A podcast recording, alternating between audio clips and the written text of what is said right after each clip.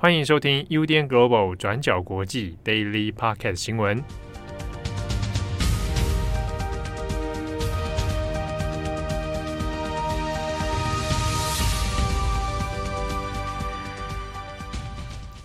欢迎收听 UDN Global 转角国际 Daily Podcast 新闻。我是编辑慧仪，我是编辑佳琪。今天是七月二十七号，星期二。大家从我们这段录音里面有没有听出来音质变好了呢？因为我们两个现在在同一个地方公司啊，不用解释。对，我们终于见面了，然后回到了原本的那个录音器材，所以今天的音质可能就是比过去好很多，这样不得不变得更好。好了，我们来看一下今天的第一则新闻，是关于突尼西亚。在这个周日，也就是七月二十五号的时候呢，突尼西亚的总统赛义德突然无预警的开除了总理，并且冻结了国会职权长达三十日。那另外呢，总统赛义德他也以国家正在遭遇迫切危机为理由，其实就是因为疫情跟经济的困境啊。赛义德呢，他就自行宣布要取得这个临时的集中的总统权力。那另外呢，他更派驻了军队来封锁国会。那当这份总统命令正式公布之后呢，突尼西亚的全国就开始陷入了大规模的群众抗争。那有许多反对者就指控总统的这个紧急夺权的命令，其实说白了就是一场非法的政变。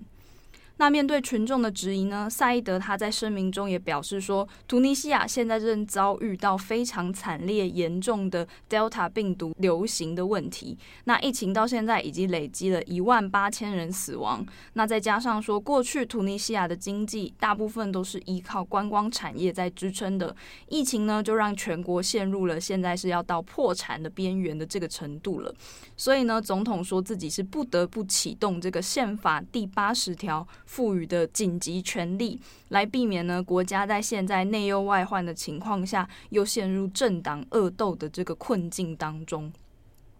那我们先来解释一下突尼西亚的背景好了。其实呢，突尼西亚它是在阿拉伯之春的一系列国家改革当中，通常呢会被认为是唯一最后改革成功的国家。那它也是目前阿拉伯世界当中唯一一个民主国家。在二零一一年的茉莉花革命的时候，当时就推翻了突尼西亚的独裁政府。那在后来的一直到现在的这十年之间呢，突尼西亚也不断在进行修宪、政治改革，还有民主政治。其实呢，是做了非常多的民主的尝试的。那在这十年间，突尼西亚的统治者也相较于其他当时也在进行茉莉花革命的阿拉伯国家来说呢，突尼西亚的民主进程是相对来说十分理性和平的。各种的政党轮替啊，民主参与啊，其实也到现在也都没有出现任何一党独大或者是垄断权力的倾向。那不过呢，也是为了要阻止政治强人再一次的夺取权力这种状况，所以突尼西亚其实从革命之后，他们的宪政体系就一直是被刻意设计成权力互相制衡的结构。那它的好处当然是说可以避免强人夺权，那不过随之而来的缺点就是说很容易引发总统、总理还有国会议长这三个不同的权力者之间就很容易会发生互相抵制或者是政治斗争的情况。那这样子的政治设计呢，尤其是到了二零二零年开始，在面对疫情的时候，就变得更加的严重了。那现阶段的突尼西亚政权呢，掌握的是在右翼的总统赛义德，还有无党籍的总理梅西西，以及国会议长。那这位国会议长呢，同时也是一个进步派的伊斯兰政党领袖，叫做贾努许。这三个人身上，那这三方呢，在最近就因为疫情跟经济的问问题，陷入了非常严重的政治内斗当中。具体一点，我们简单来说，其实这一次政争的主因呢，主要是来自于今年年初总理梅西西他提出的内阁改组名单和总统赛义德心中的理想人选有很大的出入。那这份改组名单呢，如果通过的话，很有可能会加强赛义德在政治圈当中被孤立的情况。那另外呢，梅西西虽然他本人是无党籍的，但他背后呢，仍然跟贾努许，就是我们刚刚提到的这个伊斯兰政党复兴党，就是目前突尼西亚的最大。政党跟这个贾努许，就是这一位政党的领袖，他的关系是比较好的。因此呢，被孤立的总统赛伊德他就以内阁名单涉嫌贪腐做成理由，来推翻梅西西总理他所提名的这十一名部长。那从那时候开始，双方就不断的发生了各种政治的斗争。那各部会的首长名额的那些缺呢，也是一路空窗，造成了很多的混乱，直到现在。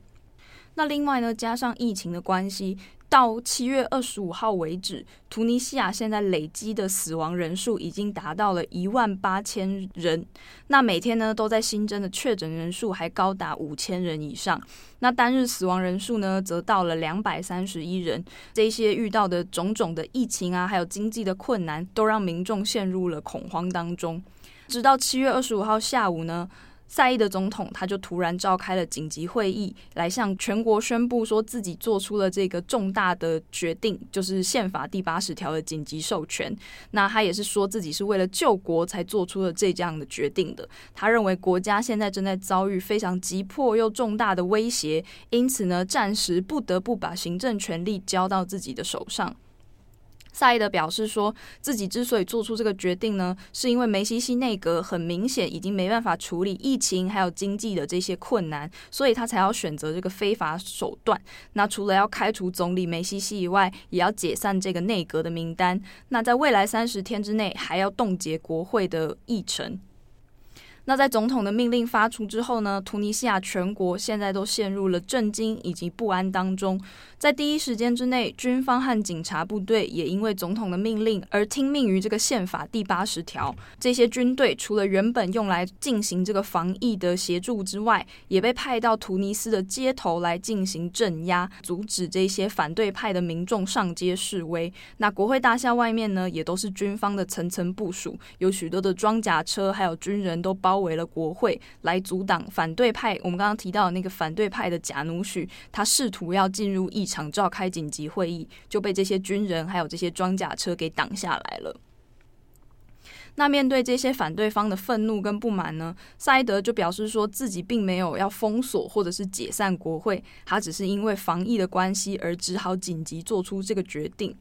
那在首都的突尼斯街头呢，在这几天也就出现了大规模的总统派和国会派的支持者，他们互相都有上千人来彼此集结示威，双方呢甚至还发生了不少的街头冲突，那也都遭到了警方的镇压跟驱离。以上呢是目前的状况，比较详细的完整内容我们也可以参考今天的二十四小时文章。那未来我们也会帮大家做持续的更新。好的，那么接下来第二则呢，我们要更新一下马来西亚的合约医生的状况。马来西亚的合约医生呢，在星期一七月二十六号的时候展开了罢工行动。那当天早上就有很多家医院的合约医生在早上十一点的时候集体出走，那他们手上就拿着标语，要求马来西亚政府正视合约医生的工作权益。那我们来先跟大家解释一下这个事件的背景。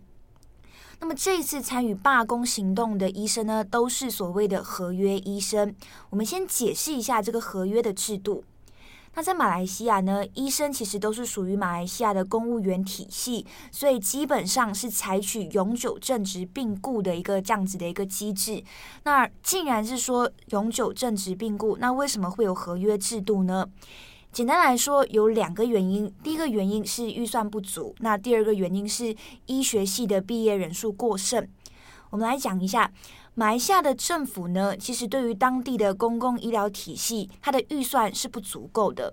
那在这样子的一个情况底下呢，马来西亚政府它其实没有更多的预算跟能力去开放更多有关于医生的永久病故职缺。那问题也就在于说，马来西亚的政府后来就发现说，基于过去种种的政策，就出现了医学系毕业生过剩的情况。那在这样子的一个情况底下，马来西亚政府在二零一六年的时候就决定采取合约制度的方式来聘雇这些医学系的学生，也就是我们这一次说的合约医生。那么按照现有的合约状况呢，这些从医学系毕业的学生会获得五年的合约，那其中的三年是以实习医生的身份任职，那接下来的两年呢就会是做初级医生。采取一个这样子以合约医生的方式来处理，乍听之下好像没有什么问题。但是随着疫情的爆发呢，合约制度的一些弊端的一些问题也就全部浮现了。那首先第一个就是有关于合约医生的失业问题。那我们刚刚有提到说，第一批的合约医生其实是在二零一六年十二月签约的，签下五年的合约医生制。那所以就代表说，他们的合约其实马上就要在今年的时候到期了。那我们刚刚有提到说，医生原本应该是属于永久病故。那问题就在于说，马来西亚从二零一六年开始到现在，总共有两万三千多名的合约医生，但是只有其中的七百八十九人获得资格，可以成为政府的正式职员，也就是被永久病故。如果我们换算一下，也就代表说，在两万三千人当中，只有百分之三点四的人是成功从合约医生转正的。那么问题就在于说，剩下的一万多个医生到底应该怎么办？那这剩下的一万名医生很有可能就会面临所谓的失业问题。那么再来第二个问题，也是合约医生会面临跟一般医生同工不同酬的问题。按照现有的马来西亚合约医生制度呢，这些合约医生在完成五年的实习之后，只有获得正职的医生，你才可以申请政府的奖学金，才可以继续进修成为专科医生。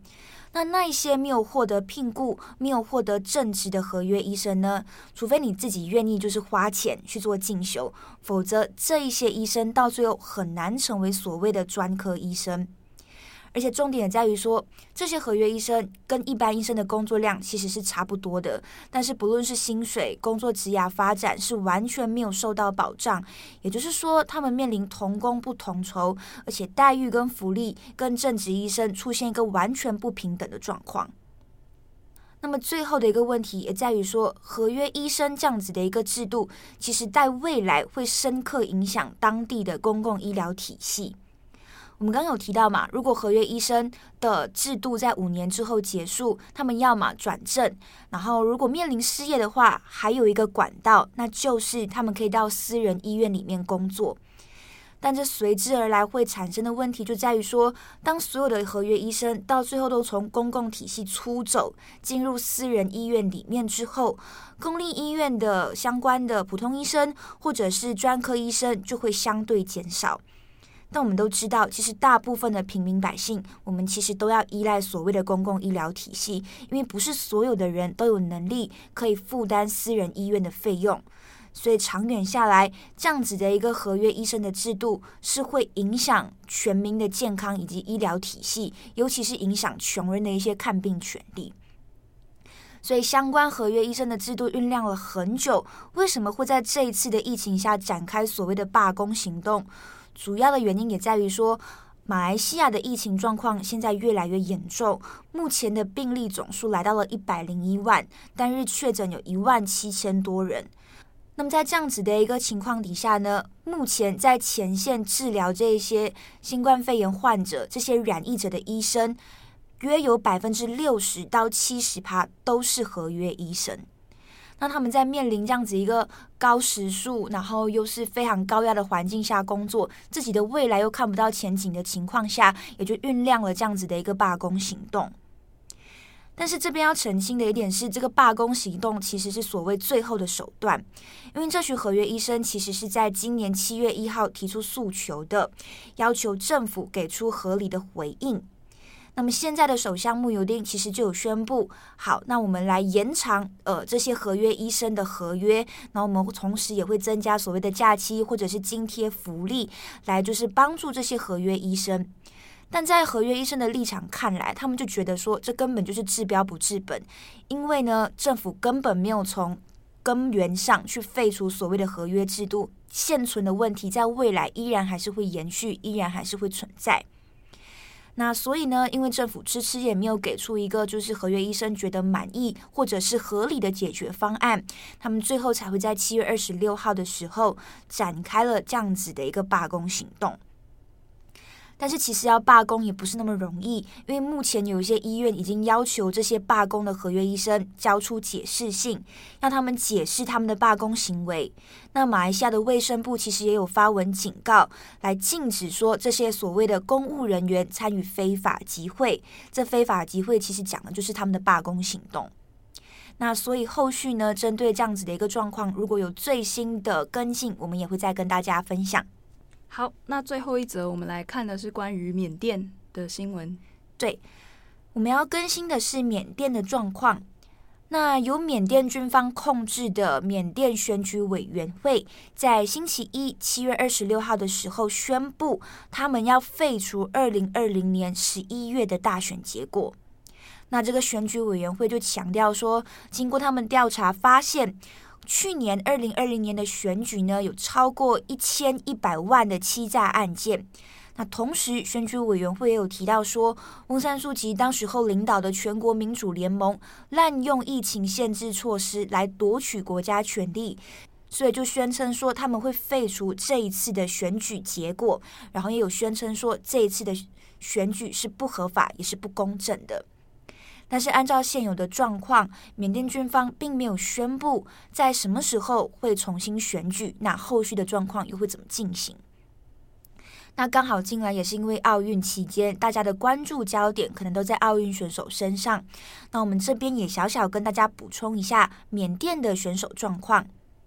那缅甸呢，其实是从一九四八年的时候开始参加奥运，但是截至目前为止是还没有拿过任何奖牌的。那这一次呢，缅甸只有派出三位的选手参赛，但老实说，选手们都陷入一个两难的状况，因为如果出战，好像就代表说自己是不是会成为军方的宣传工具。但是身为一名运动员，自己努力了那么久，其实就是希望可以到奥运出赛，可以到奥运参赛。那这样子的一个状况，其实选手们都非常的挣扎。那在今年二月政变之后呢，缅甸呢，第一位取得奥运游泳参赛资格的其中一位选手，其实在四月的时候就已经宣布他要放弃参加奥运，原因是因为他不想成为军政府的宣传工具。那除了这位宣布弃赛的选手之外，其实还有另外三名选手是顶着相关的舆论压力决定出赛的。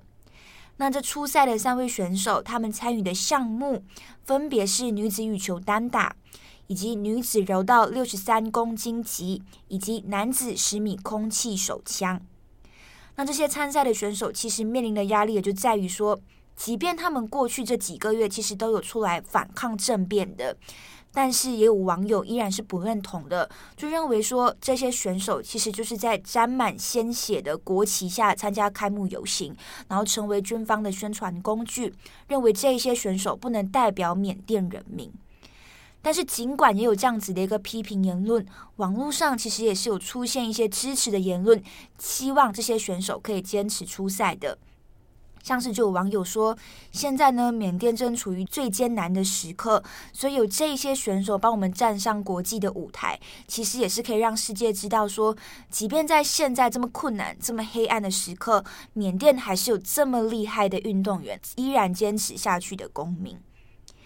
那到目前为止呢，关于这三位缅甸选手的赛事，有一些是已经结束了。那大家如果想知道相关的比赛成绩，或者是相关的赛事，也可以在上网再搜寻，然后确认一下状况。